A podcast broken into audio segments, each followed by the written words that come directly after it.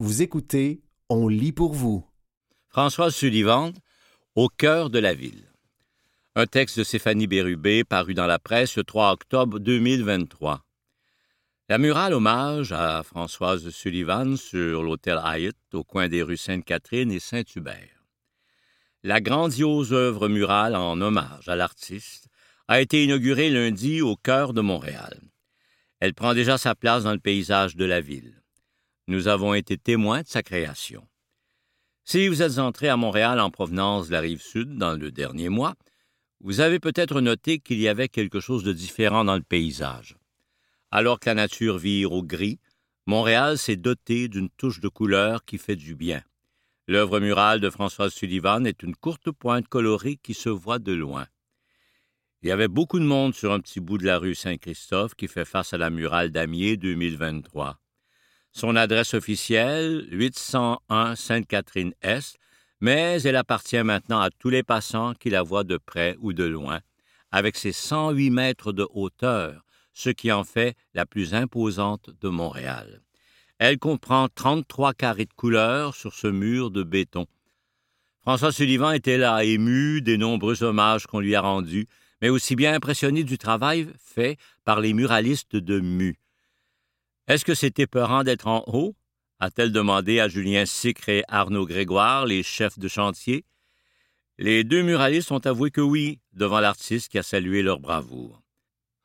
Vous êtes brave aussi, a spontanément répondu Arnaud Grégoire dans une jolie complicité. Je n'avais pas mesuré l'impact sur la ville, c'est immense, confie Julien Sicre, responsable de la signature.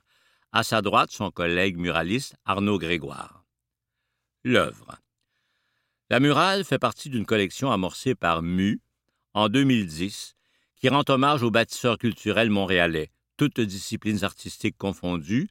On y a notamment célébré Michel Arabagliati, Yannick Nézet-Séguin et Alanis Obomsawin.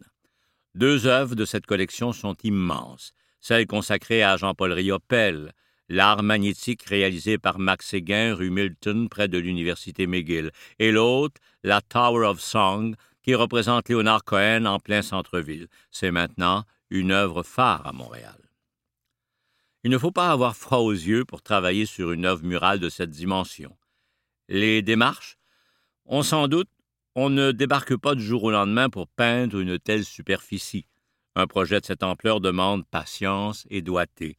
Au moment de la réalisation de la murale hommage à Riopel l'an dernier, les gens de Mu ont sollicité la mairesse Valérie Plante qui a accordé son soutien au projet Sullivan quelques mois plus tard, alors qu'elle était assise à la même table que Françoise Sullivan au bal du Musée des Beaux-Arts. Restait à trouver un mur. J'aspire à ce que l'on reconnaisse Montréal comme la ville aux cent clochers, mais aussi la ville des cent murales, peut-être même des mille murales. Valérie Plante, mairesse de Montréal. Profession chercheur de murs. Je suis un wall hunter, affirme Michel de la Chenelière, président du comité du développement de murs. L'hôtel de la place du Puy appartient au groupe Hyatt, mais les discussions se sont faites avec les propriétaires de cet établissement qui vivent maintenant à Montréal. Le mur a 300 pieds de haut. 300 000 dollars. Le financement a été compliqué, admet la directrice générale de MU, Elisabeth. Et il n'est d'ailleurs pas terminé. Le projet total coûtera 300 000 dollars, fournis par la ville, l'arrondissement de Ville-Marie, Tourisme Montréal notamment. Vous écoutez Françoise Sullivan au cœur de la ville. Un texte de Stéphanie Bérubé paru dans la presse le 3 octobre 2023. L'artiste François Sullivan fait partie des signataires du manifeste Refus global et des fondateurs du mouvement de l'automatisme aux côtés de Bordua et de Riopel. Elle a une longue carrière en art visuel et a eu une carrière de danseuse et de chorégraphe. Mu souhaite projeter des images vidéo et des photos de performances de François Sullivan dans une phase subséquente de la murale, ce qui serait une première pour l'organisme. Les cadres de couleur deviendraient des écrans. Le lieu, on cherchait un endroit qui ait du sens pour Françoise, dit Elisabeth Anne Doyle. On a choisi ce lieu, qui est proche de l'École des beaux-arts où elle a étudié. Montréal est en train de devenir une destination de murales comme ville. Mu fait des murales depuis 2007. Elle en a une collection de 200 depuis sa création. L'impact? L'organisme MU loge dans les habitations Jeanne-Mance, pas très loin de la place du Puy. Nous sommes nous-mêmes des résidents du quartier latin. Nous vivons ici, nous consommons ici, et nous aussi, depuis la pandémie, sommes très interpellés par la manière dont le quartier se dégrade et la situation de personnes vulnérables qui sont autour d'ici, dit Elisabeth Ann Doyle. MU pense que ça peut contribuer à la revitalisation. L'équipe de MU a isolé une partie d'une œuvre de François Sullivan, son damier numéro 6. Sur le mur, elle est devenue une nouvelle œuvre avec ses changements de couleur, de lignes et de proportions. La mise en couleur a pris deux semaines à partir de la maquette pour peindre les formes sur le mur. Il y a eu des changements de couleur une fois les rectangles peints sur le mur, souvent commandés par François Sullivan elle-même, qui a suivi l'évolution des travaux. Les couleurs se parlent dans les abstractions, explique Corinne Lachance, responsable de la production pour MU. L'agencement a inévitablement dû être ajusté. Par exemple, des carrés sont laissés au béton sur le mur. Dans les toiles de François Sullivan, ces carrés sont gris pâle. Mais le béton est plus foncé que les tableaux, ce qui demande de revoir certaines des couleurs une fois qu'elles sont déjà appliquées. Le soleil et la luminosité changent aussi les perspectives. Le même rose peut avoir deux impressions. Histoire de couleurs. Il y avait d'ailleurs un rectangle rose que François Sullivan trouvait trop éteint une fois sur le mur. Elle a demandé qu'il soit changé. Tout peintre n'est pas muraliste. Être muraliste est un métier à part entière. Ça prend d'autres types de connaissances, d'autres types de compétences. La compréhension de l'espace, être capable de comprendre des choses abstraites dans sa tête, de transposer physiquement les échelles. C'était Françoise Sullivan au cœur de la ville, un texte de Stéphanie Bérubé paru dans la presse le 3 octobre 2023.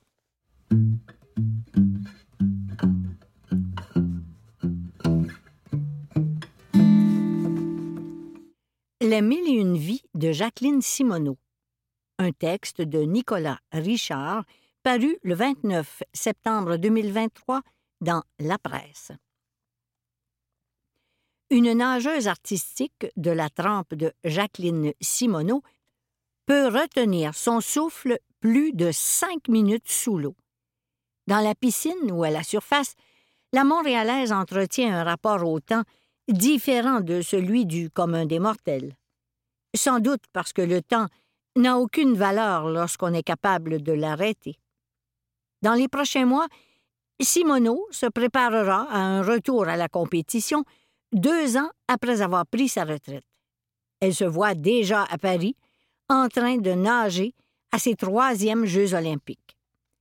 Elle terminera aussi sa troisième année au doctorat en médecine podiatrique à l'Université du Québec à Trois-Rivières, en plus d'accompagner la délégation canadienne aux Jeux panaméricains de Santiago au Chili et d'effectuer du mentorat dans différentes compétitions multisports pour le compte du Comité olympique canadien, COC, et du Comité international olympique, CIO.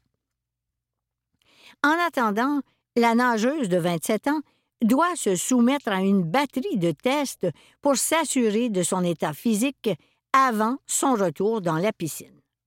On la retrouve donc dans les bureaux de l'Institut du sport, INS, où elle doit passer un électrocardiogramme. Attablée et parée à discuter au café de l'INS, Simoneau représente d'une certaine façon l'athlète ultime c'est-à-dire une sportive ayant excellé dans son sport, mais qui a déjà un plan de match pour assurer son après-carrière tout en redonnant à la nouvelle génération. Si le mouvement olympique avait un visage, ce serait sans doute le sien. Ce que j'ai retenu quand j'étais jeune, c'est que les Olympiens sont toujours prêts à pousser pour aller plus loin, atteindre leurs objectifs, et atteindre leurs rêves. C'est ça que je veux faire réaliser aux jeunes, dit Jacqueline Simoneau. La médecine. Le programme de doctorat en médecine podiatrique de l'UQTR est extrêmement contingenté et chargé. Selon les dires de Simoneau, le programme accepte seulement 25 étudiants. Après deux ans, leur cohorte n'en compte plus que 18. Si elle veut décrocher son diplôme et ultimement pouvoir pratiquer, c'est pour pouvoir, à son tour, permettre à de jeunes patients de changer leur trajectoire. Entre l'âge de 4 et 8 ans, elle a été très malade. À l'hôpital de Montréal pour enfants, elle perdait ses cheveux, de la masse musculaire, elle voyait des points noirs et perdait connaissance régulièrement.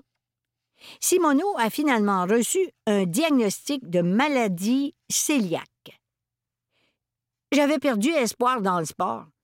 Je n'étais pas capable de compléter une journée complète d'école. Alors comment j'allais faire pour compléter une pratique de synchro? Mais les médecins m'ont tellement bien encouragé, encadré, rassuré, que je voulais avoir ce type d'impact un jour sur des patients. Elle a donc grandi en caressant deux rêves. Avoir autour du cou un stéthoscope et une médaille olympique. Je savais que je voulais devenir médecin, mais je ne savais pas trop comment m'y prendre, quels outils utiliser, comment jumeler ça avec l'école, avec les entraînements. Je ne savais pas si c'était possible, se souvient Jacqueline Simoneau. Mais des programmes comme Plan de match, mis sur pied après les Jeux de Londres par le COC, l'ont aidé à concilier ces deux passions. Être sur les bancs d'école ou à la clinique, c'est un rêve, vraiment. Elle a vécu l'ivresse des Jeux olympiques, mais lorsqu'elle troque le maillot pour la blouse, elle se sent comme une héroïne, mais différemment. Il faut que je me pince chaque jour pour réaliser que je fais vraiment ça. Il n'y a pas d'autre manière de le décrire. Ce qu'on apprend à l'école, ce sont des trucs que j'ai toujours voulu comprendre. Elle a donc alterné les cours à Trois-Rivières et les ateliers à la piscine à Montréal depuis les Jeux de Tokyo. Une charge de travail phénoménale. Si tu es passionné, ce n'est jamais trop, précise-t-elle. Vous écoutez Les mille et une vies de Jacqueline Simoneau, un texte de Nicolas Richard paru le 29 septembre 2023 dans La Presse. Le mentorat. Du 20 octobre au 5 novembre, Simoneau s'envolera pour le Chili avec la délégation canadienne pour agir à titre de responsable du service aux athlètes lors des Jeux panaméricains. En somme, elle sera une mentor pour les Canadiens. Depuis les Jeux olympiques de Tokyo, la Québécoise fait partie du comité des athlètes du COC où elle apprend la planification et la gestion d'événements multisports. Ce rôle l'expose à la gouvernance et au travail fait en amont par les différentes fédérations sportives. Un autre domaine pour lequel elle est passionnée. Elle retournera donc aux Jeux panaméricains où elle a remporté un total de quatre médailles d'or en 2015 et en 2019. On sera basé dans le village des athlètes. Notre but sera de créer un espace confortable pour les athlètes. On ira voir leurs matchs. On est vraiment là pour les soutenir. On peut être les références, explique-t-elle. Les Panames sont ce qui se rapproche le plus du contexte et de l'environnement olympique.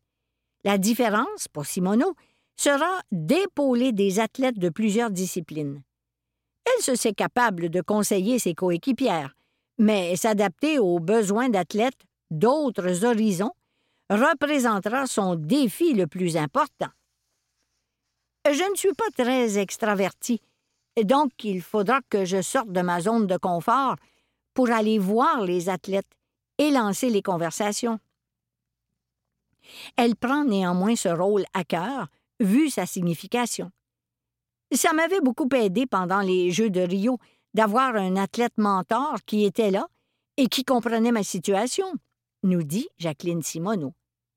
Puis, avec le CIO, elle brille également au sein d'un comité d'athlètes, poste pour lequel elle a été élue. Son but étant de redonner à la prochaine génération. Comment est-ce qu'on peut améliorer la vie des athlètes en vue des Jeux olympiques? Est-ce qu'on peut optimiser leur processus?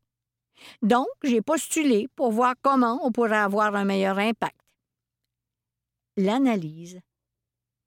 Parce qu'il restait encore de minces espaces dans son agenda, Simoneau a accepté dans les derniers mois d'être analyste pour les compétitions internationales de natation artistique. Engagée par World Aquatics, anciennement la Fédération internationale de natation, FINA, elle a enfilé le casque d'écoute pour camper le rôle d'analyste lors des mondiaux de 2022 et de la Coupe du monde de 2023. Avec ce poste, elle a pu découvrir son sport sous un autre angle. Et la nageuse qu'elle est redevenue pourra en tirer profit, croit-elle. À la télé, on voit l'effet d'ensemble. Donc, ça donne une perspective différente et, en prévision de Paris, ça va donner une approche différente, dit Jacqueline Simoneau. Son objectif était également de vulgariser toutes les complexités de son sport. Elle se voit même répéter l'expérience si un diffuseur requiert ses services. 100% oui. Pas à temps plein, mais je me verrais faire ça. Je sauterais sur cette occasion. À 27 ans, Jacqueline Simoneau devient-elle ce qu'elle a voulu? Entièrement. Je ne pourrais pas demander mieux. D'ici quelques années, elle veut pouvoir regarder derrière avec le sentiment du devoir accompli. Elle désire, entre autres choses, gagner une médaille olympique, fonder une famille et devenir médecin sans frontières. Mais le temps lui glissera-t-il entre les doigts, comme l'eau lorsqu'elle émerge des profondeurs, après cinq minutes, sans avoir poussé le moindre souffle? On y va un jour à la fois. Et aujourd'hui, c'est son anniversaire.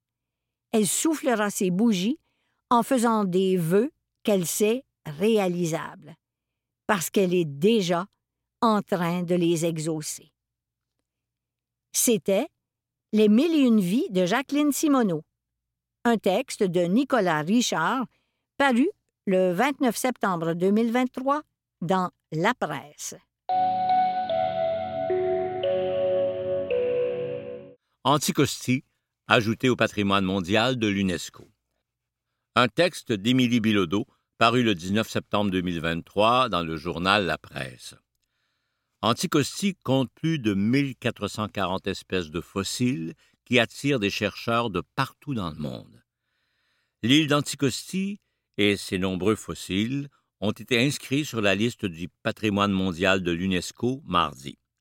Il s'agit du troisième lieu au Québec après l'arrondissement historique du Vieux-Québec et le parc national de Miguacha, à être ajouté sur cette liste de sites uniques dans le monde. C'est la paléontologie extraordinaire de l'île qui a permis à Anticosti d'être nommé sur la liste du patrimoine mondial lors de la 45e session annuelle du Comité du patrimoine qui se tenait à Riyad, en Arabie saoudite, mardi. Anticosti compte plus de 1440 espèces de fossiles qui attirent des chercheurs de partout dans le monde, et l'étude de ces fossiles a permis de démontrer que les changements de climat et du niveau de la mer ont causé l'extinction de presque toute la vie océanique sur la planète à la fin de la période de l'Ordovicien il y a entre 447 et 437 millions d'années. Cet intervalle de l'histoire de la Terre n'était pas représenté à ce jour au patrimoine mondial de l'UNESCO. L'île d'Anticosti nous aide à mieux comprendre comment le changement climatique et l'élévation du niveau de la mer à l'époque ont contribué à un moment décisif de l'histoire. La première extinction massive mondiale de la vie sur la Terre, a expliqué Stephen Guilbeault, ministre de l'Environnement et du Changement climatique et ministre responsable de Parc Canada dans un communiqué de presse. Celui-ci a d'ailleurs félicité les organisations qui ont mené à une campagne pour que l'île soit ajoutée à la liste de l'UNESCO. La mairesse d'Anticosti, Hélène Boulanger, qui milite depuis plusieurs années pour que sa municipalité soit nommée lieu patrimonial, s'est également réjouie de l'annonce. Elle a toutefois mentionné qu'il reste beaucoup de travail à faire pour mettre en valeur les atouts de l'île et pour préparer l'accueil de touristes. Nous devons nous préparer à recevoir un nombre beaucoup plus important de visiteurs et nos infrastructures d'accueil doivent être mises à niveau. Nous avons besoin d'une meilleure desserte en transport et d'une nouvelle offre d'hébergement, mais aussi d'autres infrastructures et services de base. Un centre d'interprétation de calibre mondial permettra également d'accueillir les visiteurs, de partager les connaissances au public et de mettre en lumière la valeur universelle exceptionnelle d'Anticosti, a indiqué Mme Boulanger dans un communiqué. L'île d'Anticosti est située au large du golfe du Saint-Laurent et a une superficie de 7 943 km. 201 personnes y habitent de manière permanente. D'autres réactions. Anticosti est un véritable joyau du Québec, du Canada et du monde entier. Cette île extraordinaire nous dévoile des secrets au sujet de notre passé et de l'impact que le changement climatique a eu sur la Terre il y a des millions d'années. Son inscription à la liste du patrimoine mondial est un moment historique dont nous devrions tous et toutes être fiers. Diane Boutillier, ministre des Pêches, des Océans et de la Garde côtière canadienne et députée pour Gaspésie, les îles de la Madeleine. Faisant partie de notre Nitassinan, l'île d'Anticosti est d'une grande importance pour nos valeurs spirituelles, notre identité et notre culture. L'union des forces de nos communautés municipales, régionales, gouvernementales et scientifiques a permis cette reconnaissance au patrimoine mondial de l'UNESCO. Nous souhaitons continuer cette collaboration pour la suite de l'aventure. Jean-Charles Pietachot, chef INU de Equanichit. Nous nous réjouissons de la reconnaissance d'Anticosti. Cela fera rayonner la culture Innu ici et à l'international. Nous souhaitons continuer la collaboration avec les acteurs locaux, régionaux et nationaux afin de permettre la mise en valeur de ce site exceptionnel. Réal Teto, chef de la communauté de Nutashkran. Partout au Québec, ce sont des dizaines de milliers de personnes qui se sont mobilisées pour sauver Anticosti des forages pétroliers et gaziers et soutenir sa candidature à l'UNESCO. Les générations actuelles et futures pourront remercier la mobilisation citoyenne qui a permis de protéger ce joyau collectif et d'assurer un avenir durable à la communauté de l'île. Alice Anne Simard, directrice générale de Nature Québec. Aujourd'hui est une journée historique. Anticosti est une île emblématique qui se distingue à l'échelle mondiale par l'abondance, la diversité et l'état de conservation des fossiles présents sur son territoire. Benoît Charette, ministre de l'Environnement, de la lutte contre les changements climatiques, de la faune et des parcs et ministre responsable de la région des Laurentides, gouvernement du Québec. Une inscription sur la liste du patrimoine mondial est synonyme de reconnaissance de la valeur universelle exceptionnelle d'un site et procure une visibilité d'envergure à l'échelle internationale. Anticosti devient ainsi le troisième site québécois à se voir attribuer par l'UNESCO cette distinction avec l'arrondissement historique du Vieux-Québec et le parc national de Miguacha dans la péninsule gaspésienne. Martine Biron, ministre des Relations internationales et de la francophonie et ministre responsable de la condition féminine, gouvernement du Québec. C'était Anticosti, ajouté au patrimoine mondial de l'UNESCO. Un texte d'Émilie Bilodeau, paru le 19 septembre 2023 dans le journal La Presse.